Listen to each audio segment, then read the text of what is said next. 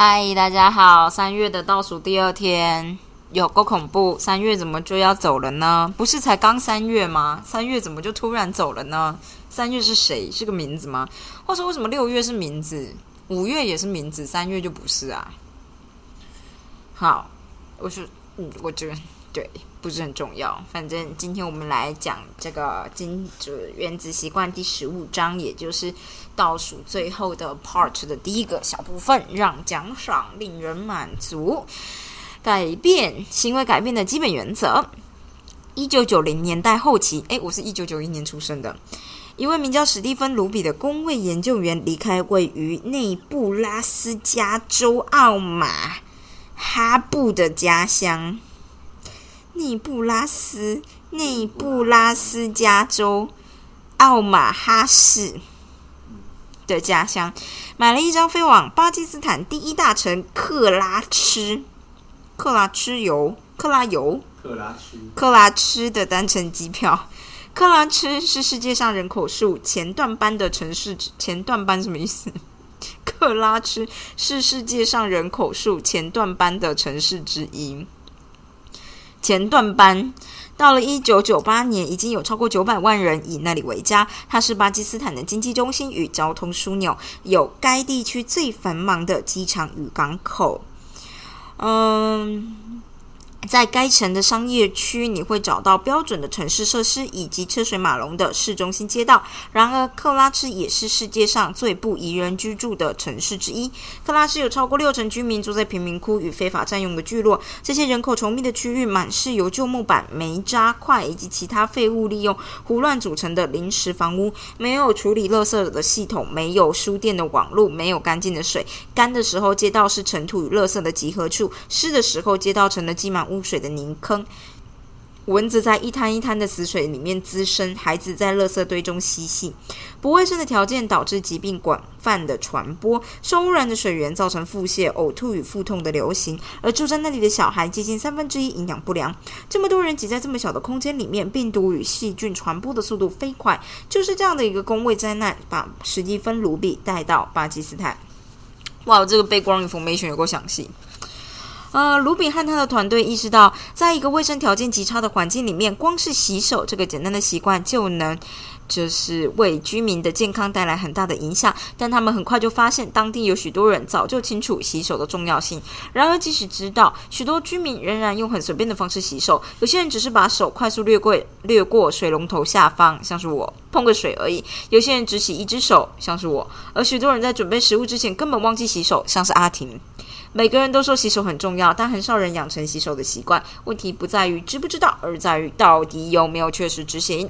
于是，卢比的团队与宝桥公司合作，提供舒肤佳舒肤佳香皂给当地居民使用。比起一般肥皂，舒肤佳香皂用起来比较享受。在巴基斯坦，舒肤佳是顶级香皂。卢比告诉我，研究的参与者时常提到他们都喜欢这款香皂。舒肤佳容易起泡，人们就可以在双手涂满肥皂泡沫，而它闻起来很香。一夕之间，洗手变得比较人令人愉悦了。我没有把宣传洗手这个目标看作行为的改变，而是看作习惯的采用。卢比说，比起采行一项不会提供令人愉悦的感官回馈的习惯，例如使用牙线，要人们采用可以提供强烈正向感官体验的产品容易多了，例如薄荷口味的牙膏。宝桥的行销队长团队表示，目标是创造正面的洗手经验。几个月内，研究人员就发现该区孩童的健康很快有了改变，腹泻的发生率下降百分之五十二。哇哦！肺炎的发生率下降百分之四十八，脓疱症一种皮肤的细菌感染发生率则下降百分之三十五，长期效应更加。卢比告诉他：“我们在六年后回到了克拉吃探访，当初获得免费香皂、被鼓励洗手的家庭中，百分之九十五都有了放肥皂的自来水洗手台。这五年来，他们没有提供任何香皂给实验组，但在之前的实验中，他们很习惯洗手了，所以继续维持下去。”这十分有力的证明了行为改变第四个法则：让奖赏令人满足。当体验令人满足，我们比较有可能重复单一某一个重复一个行为，这全然合乎逻辑。愉悦的感受，就算只是又用。就算只是用又香又容易起泡的肥皂洗手，这种小愉悦是给大脑的信号，这感觉很好，下次还要再做。愉悦让你的大脑知道某个行为值得记忆与重复。以口香糖的故事为例，整个十九世纪口香糖都在做商业贩售，但直到健箭牌哦，好久没听到这名字。箭牌口香糖在一八九一年上市，嚼口香糖才成为风风行全球的习惯。早期的口香糖是用相对无无味的树脂组成，有嚼劲但不好吃。箭牌彻底革新这个产业，加入了白键，就是绿薄荷与黄键，还有果汁等口味。哦，我我不知道哎，我很久没有吃了。让产品变得好吃而且有趣。接着，他们进一步开始把嚼口香糖塑造成一种清洁口腔的方式。广告说口香糖会让你口气清新。那首歌，那个那个键键盘口香糖的歌，就是在雨淋雨，有一个男生在雨里面微笑着跑过来。我还记得这件事。好啦，好吃的口味与清新口气的感觉立即强化了这项产品，让它用起来令人满意，消费量、消费销量逐呃飙升。箭牌也成了世界上最大的口香糖公司。牙膏的发展轨迹也很类似，为产品添加绿薄荷、薄荷和肉桂等风味之后，生产商大为成功。这些味道其实没有让牙膏变得更有效，只是创造了口腔清洁的感觉，并且让刷牙的经验令人觉得愉快。作者的老婆就因为不喜欢口中留下的味道而停止使用哦，而停止使用苏酸定牙膏，改用薄荷口味较强的品牌。结果确实有让他觉得比较好。反过来说，倘若一个人经验，倘若一个经验令人不满足，我们就没有什么理由重复。研究过程中。呃，作者遇到一个女人，她有超自恋的亲戚，总是令她抓狂。为了少花时间跟自大狂相处，每当这个亲戚在场时，她都尽可能让自己无聊乏味。见面几回后，这个亲戚开始回避她，因为他觉得就是这个女生太无趣了。这个故事证明了行为改变的法则：带来奖赏的行为会被重复，带来惩罚的行为会被避免。根据过去得到奖赏或惩罚的经验，我们会学会未来应该要怎么做。正面情绪培养习惯，负面情绪摧毁习惯。行为改变的第三。的前三条法则，让提示显而易见，让习惯有吸引力，让行动轻而易举，增加了我们这一次执行某个行为的几率。行为改变的第四条法则，就是让你的奖赏令人满足，会增加下一次重复该行为的可能性。习惯回路就会这样完成。但是有个诀窍，不是任何一种满足都好，我们追求的是立刻、立即的满足。立即奖赏与延迟奖赏之间的不一致。你想象一下，自己是漫步于非洲大草原的动物，长颈鹿、大象或狮子啊。任何一个日子里，你的决定大都会立刻产生影响。你一直想着要吃什么，或在哪里睡觉，或者是如果躲避猎食者，总是把焦点放在当下或非常近的未来。你活在科学家所谓立即回馈的环境，因为你的行为会马上带来明确的结果。现在回到你的人类身份，生活在现代社会里，你做的许多选择都不会马上带来好处。在工作上表现优异，你会在几周后收到薪水支票；今天运动，也许明年就不会过重。现在开始储蓄，也许几十年后就有足够的钱享受退休生活。你活在科学家所谓延迟回归的环境里面，因为可能要努力多年之后，你的行为才会带来你想要的报偿。人人类的大脑并没有为延迟回馈的环境演化。二十万年前的晚期。智人是最早拥有相对类似现代人大脑的人类，尤其在新皮质，就是大脑最晚演化出来的部位。负责语言等高阶的功能呢，跟现代人的尺寸差不多。二十万年来大致上没有什么改变，配备着旧石器时代硬体的我们，生活在现代社会。直到近期约莫五百年前，以延迟回馈的环境为主的社会才成型。比起大脑的年纪，现代社会还很新。最近一百年，我们见证的汽车、飞机、电视、个人电脑、网络、智慧型手机以及碧昂斯的出现。嗯，最后那什么，偷偷偷偷放进去了。这个世界在几近几年变动很大，人类的天性却没有太大的改变。跟非洲大草原上的其他动物一样，我们的祖先整天都在回应生死攸关的威胁，确保下一代的食物，确保下一餐的食物，设法设法在风雨中找到遮蔽之处。因此，把立即的满足看得很重，也是理所当然。遥远的未来并不比较不需要顾虑，而生活在立即回馈的环境中。几千代以后，我们的大脑演化为喜欢快速爆长胜过长远爆长。行为经济学家把这种倾向称为时间不一致性，大脑对爆长的评价随着时间不同而不一致。比起未来，你更看重当下。这种倾向通常对我们有益。当下确定有奖赏，其价值通常比未来可能有的奖赏还要高。然后，我们对立即满足的偏好有时会造成问题。你明明知道抽烟会增加罹患肺癌的风险，为什么有些人还是要抽？明明知道过度饮食会增加肥胖的风险，为什么有些人还是要打吃？明知道不安全的性行为可能会让自己染上性病，为什么有些人还是要这么做？了解大脑如何决定奖赏的优先顺序，答案就很明显了。坏习惯的后果被延迟，其奖赏却是立即的。吸烟可能会在几十年后取你性命，但现在就可以为你降低压力，解除烟瘾。过度饮食。长期来说有害，但当下可以满足口腹之欲。性爱不管是安全不安全，立刻就能提供愉悦。疾病与感染则在几天或几周，甚至几年以后才可能会出现。随着时间过去，每个习惯都会带来多重的结果。不幸的是，这些结果往往不一致。坏习惯的立即结果让人感觉很棒，什么意思啊？坏习惯的立即结果让人哦，你说大吃大喝是不是？但终极结果却会让人家感觉很糟。好习惯则相反，立即的结果不怎么让人享受，最终结果却会让人家感觉良好。法国经济学家弗雷德里克·巴斯夏为这个问题提供了清楚的解释：当立即的结果让人喜欢，后来的结果就会带来灾难；反之亦然，几乎总是如此。如此，一个习惯最初的结果，果实越甜美。后来的果实往往越来越苦涩。换言之，好习惯的代价在当下，坏习惯的代价在未来。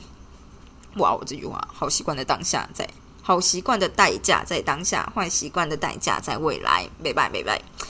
大脑对当下的偏好，代表你不能仰赖良好的意图。当你做了一个计划，减重，嗯，写书，或者是学一个语言，其实是在未来的自己。在为未来的自己制定计划，而当你设想理想的未来生活，就很容易看见可以带来长远利益的行动价值。因为我们都想让未来的自己过更好的生活，然而选择抉择的时刻来了，立刻的满足通常都会成为赢家。你不再为了梦想着身材更好、更有钱或更快乐的未来的自己做抉择，而是为了想要饱足感、想要被纵容、纵欲，或者是被娱乐。反正你现在的自己通常往往会赢。一般来说，一个行为让你得到越多立即的愉悦，你应该会越强烈的质疑该行为与自己的长远目标是否一致。我我不会对大脑重复或避免某些行为的原因有了更全面的了解之后，我们来更新下啊，我们来更新一下行为改变的基本原则。带来立即奖赏的行为会被重复，带来立即惩罚的行为会被避免。人类对立即满足的偏好揭露了一个关于成功的重要真相：由于大脑的设定，多数人会花费所有的时间追求快速的满足，比较少人会选择延迟满足的路。所以，如果你愿意等候奖赏，就会比较。就会遇到比较少的竞争，得到报偿也比较大。俗话说得好，最后一里最不拥挤。嗯，是不是那个什么以前小孩的什么棉花糖实验？你愿愿意等的话，我就给你两块哦。这样，研究正是如此显示的。延长擅长延迟满足的人，学术水准、测验、考试的成绩很高，药物滥用的几率比较低。我觉得这这件事有点不，嗯。就是国高中也不准，因为就是国高中考试是立即可以得到回报回馈的。肥胖的呃什么什么滥嗯对药物滥用的几率很低，肥胖的可能性较低，对压力的回应方式较好，社交技巧优越。嗯，怎么我都没有啊？我们都，我们都在生活中看见种种例证。如果延迟看电视的时间，先把功课做好，你通常会学到更多的东西，获得更好的成绩。假如在商店不买甜点和洋芋片，回到家之后往往会吃比较健康的食物。不会，我就吃蛋糕。在某个时间点，几乎每个领域的成功者，每个领域的成功都需要你为了未来的报偿而忽视立即的奖赏。问题来了，大多数的人都知道延迟满足是。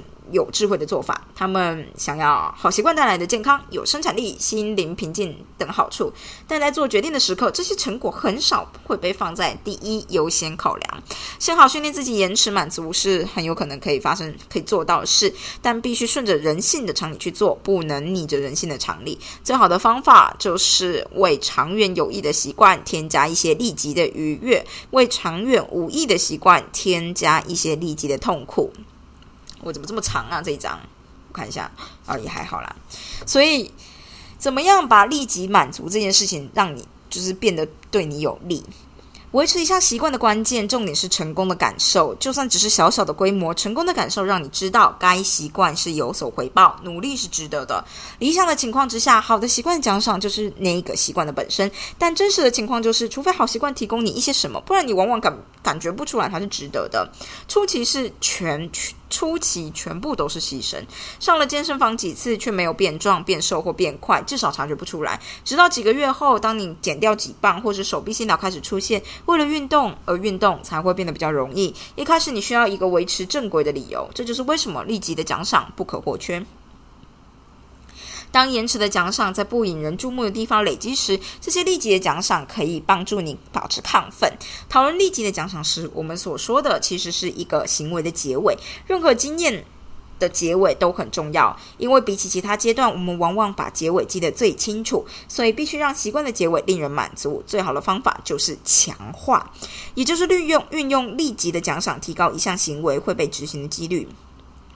第五章提到的习惯堆叠是将习惯与立即的提示连接在一起，让开始执行的时机显而易见。强化呢？则是把习惯跟立即的奖赏绑在一起，让你结束时感到满足。